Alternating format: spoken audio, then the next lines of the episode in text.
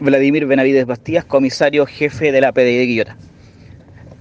Bueno, con, con respecto a un juicio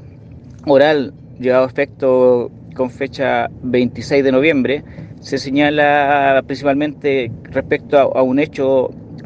de un homicidio frustrado ocurrido el, el, 6 de julio del año 2019, en la cual eh, resultó víctima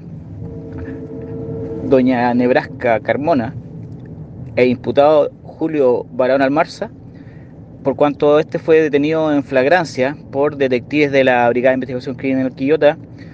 dado que eh, con el trabajo eh, en el sitio de suceso, recolección de evidencias, análisis criminalístico de, las mismas evidencias por parte de los detectives,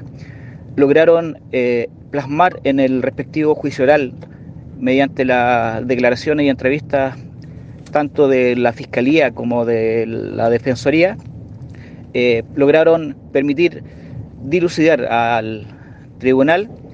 y declarar culpable en calidad de autor al imputado y todo esto gracias a las declaraciones de, de, los funcionarios por cuanto al juicio oral no eh, fue posible eh, la ubicación ni del testigo ni de la víctima. Por tanto, eh, todo el trabajo profesional y científico sustentado por los detectives fue el que finalmente logró este, esta condena a cinco años y un día